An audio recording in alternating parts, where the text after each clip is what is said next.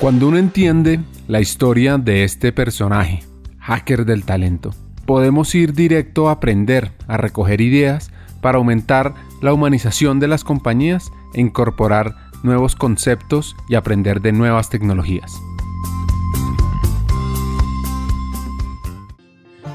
Les quiero contar una historia. Hace poco me preguntó un amigo, ¿cuál es la tecnología que debería aprender para ser relevante en los próximos años? Y yo le dije, mira, si quieres ser relevante, está bien el tema de la tecnología. Yo te recomendaría aún mejor aprender sobre los humanos, sobre las necesidades, las emociones y el comportamiento humano. La tecnología es solo un medio para satisfacer las necesidades de los seres humanos. Las tecnologías vendrán y se irán.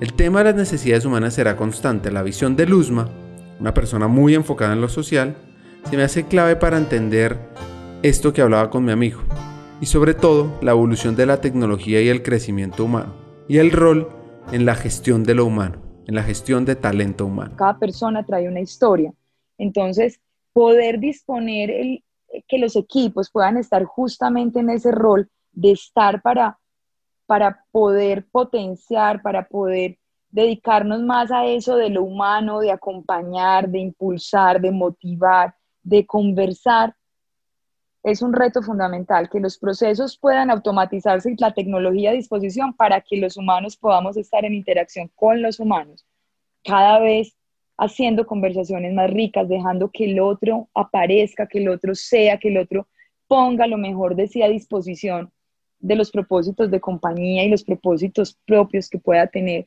Entonces creo que ese es el gran reto, que todo lo que estemos haciendo desde el equipo de talento humano impacte.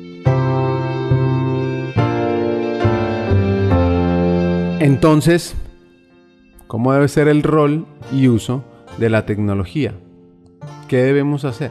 Yo creo que siempre tendremos, la, tecnología no entendida solo como las máquinas, pues que, que, es muy importante, y la conectividad, las tecnologías de la información y la comunicación nos habilitan cosas maravillosas, la inteligencia artificial, la analítica nos permite hacer más ágiles muchos procesos que quizás desgastaban mucha operatividad o desgastan todavía mucha operatividad, pero la tecnología hoy cumple un rol fundamental en agilizar eso y tenerla a favor de la dignificación de los roles, de la, de la facilidad, de facilitar la vida para podernos justamente dedicar a trabajar lo humano, poner ese capital intelectual y relacional a disposición de las personas.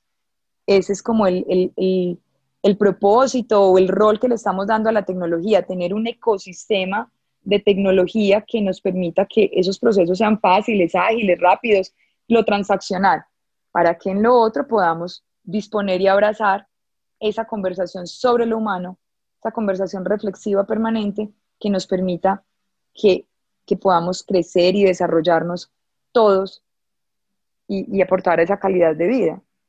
Entonces yo sí creo que la tecnología está a disposición de lo humano, no que no que desplaza o niega lo humano, por el contrario.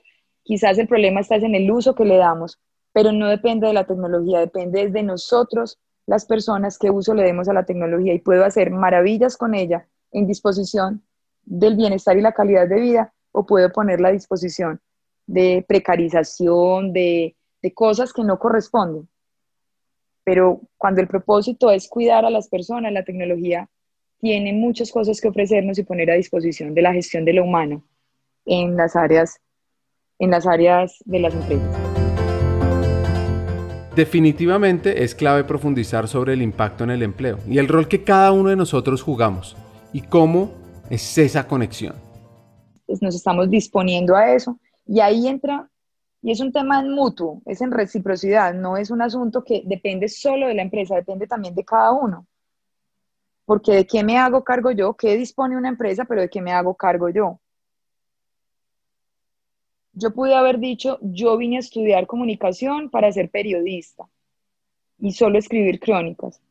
O yo pude permitirme aprender, desaprender y abrirme puertas y descubrir nuevos caminos alrededor de otros asuntos que llegaron. ¿Quién, no es lo tradicional tener un comunicador social, como líder de, talento humano. Por lo general han sido abogados, pero yo comunicadora desde lo que he aprendido en la vida, qué puedo poner a disposición de este rol, qué tuve que aprender y qué tuve que desaprender. Y todos los días lo tengo que hacer, mientras quiera estar vigente. ¿Qué, qué tanto me estoy manteniendo vigente y cómo pongo esa tecnología a disposición? No solo pensando en lo que desaparecerá, sino las oportunidades que traerá. Creo que esa es la conexión más importante en la que tenemos que, que empezar a trabajar. Toda esa transformación tiene un centro, un centro clave, la comprensión de uno mismo. Mira, yo, yo creo que hay un tema y lo trabajamos en Sura que es fundamental y tiene que ver con esa comprensión de uno mismo, con ese compromiso con el desarrollo de uno mismo. ¿Qué tanto hago? Yo lo llamo así, el viaje de para adentro. ¿Qué tanto yo me hago reflexiones y me entiendo el por qué, cuáles son esas fortalezas, cuáles son esos asuntos que hacen que a mí, que yo reaccione en un determinado momento, que me permita una comprensión emocional, porque esto me da rabia, porque esto me frustra, porque esto me emociona, porque esto me motiva creo que esas competencias de, la comprensión emocional, el desarrollo de uno mismo, la comunicación, pasan por ahí. Yo, si no me comprendo emocionalmente, es muy difícil que mi ejercicio comunicacional sea, sea asertivo, porque no sé desde dónde estoy hablando, para qué estoy hablando, qué, me, qué tanto estoy escuchando el otro. Entonces creo que una formación, y que incluso se ha hablado por, por mucho tiempo, se ha hablado de eso, pero no nos hemos hecho cargo de ello. Son eso que llaman las competencias del ser. Me gustan más competencias del ser que las competencias blandas, porque son esas las que me habilitan incluso que nuevos aprendizajes lleguen. Entonces, para mí, la capacidad de mirar hacia adentro, la, el entendimiento de las emociones, la escucha, permiten que la capacidad de aprendizaje, que la resiliencia, que muchas otras. Hagamos una pausa. Hackers del Talento busca humanizar las compañías, compartir experiencias y mejorar la realidad laboral en Hispanoamérica.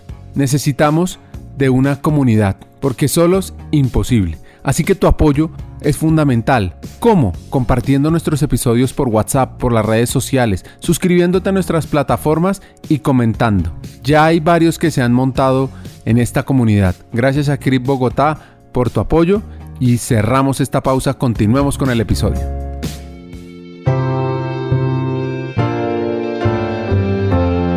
Hemos hablado de transformación, que es algo diferente a cambio. Y aquí me encanta cómo ella define la diferencia entre transformación y cambio. De alguna manera generar transformaciones. Y hay una diferencia bien linda entre transformación y cambio que en estos días la aprendí. La transformación viene de adentro. Es un acto con el cual yo me comprometo e impacta hacia afuera. Los cambios vienen de afuera y no, y no siempre cuando llega de afuera el cambio es una transformación real. Entonces, los verdaderos cambios pasan cuando yo lo hago, se dan transformaciones reales cuando yo parto de adentro hacia afuera. Y la verdad es que esas transformaciones solo se dan si yo tengo un ejercicio reflexivo sobre lo que siento, lo que vivo, lo que me pasa.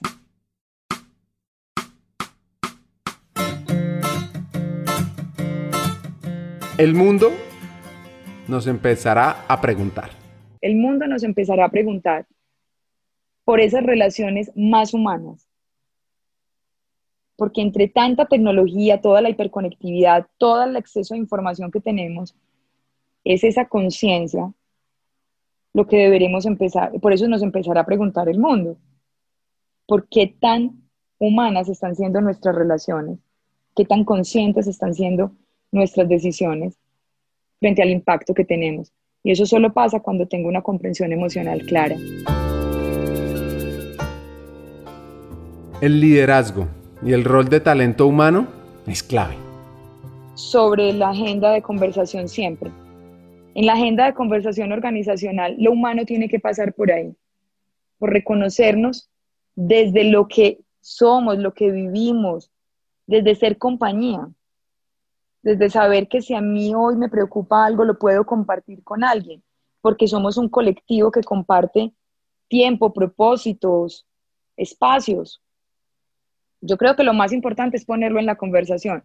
Que algunas personas te dirán, no, lo más importante es el resultado, claro, pero en la medida en que entendamos y cada día, esto se repite mucho, pero yo no estoy diciendo una cosa que nunca se haya dicho, pues quiero partir de ahí, pero algo pasa que se nos olvida en el camino, eso. Y aunque digamos, sí, las personas que están felices, que están comprometidos, dan mejores resultados, sí, pero se nos olvida reconocer, se nos olvida el pedacito de, y cómo reconozco si el otro está feliz, qué tanto me estoy conectando con las emociones del otro, qué tanto lo estoy dejando ser, o simplemente hablo de cómo te fue, qué hiciste y cómo va y para cuándo me lo entregas. Que eso también es otra forma de ejercer el liderazgo. Pero indiscutiblemente cuando me reconoces y me dejas ser, yo me siento más visto, me siento importante. Y si yo siento que soy importante, pues yo entrego de una manera diferente. Pero a veces se nos olvida lo más esencial, mirar a los ojos, preguntar cómo estás, que es lo básico, pero a veces nos volvemos monotemáticos y ¿cómo vas? ¿Entregó? ¿Nos atrasamos? ¿Para cuándo es? ¿De qué conversamos? La calidad de las conversaciones de una empresa, por ahí dicen, habla de la calidad humana de esa empresa. Y las conversaciones transforman la realidad. Entonces, tiene que estar lo humano en la agenda conversacional, en la agenda estratégica de la compañía.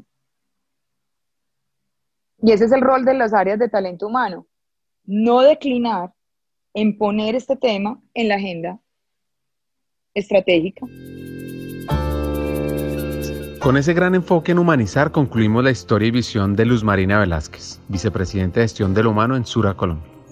Les dejo mis tres hacks para que ustedes implementen en sus organizaciones. El primero, la tecnología es un habilitador para la humanización. Segundo, si entendemos, si somos conscientes que en el centro de todo está la comprensión de uno mismo, facilitar esos procesos por parte de talento humano va a aumentar el impacto del área y la productividad de las compañías. Y por último, busquemos siempre, siempre, siempre poner en la agenda en la conversación estratégica lo humano. Nos vemos en un siguiente episodio.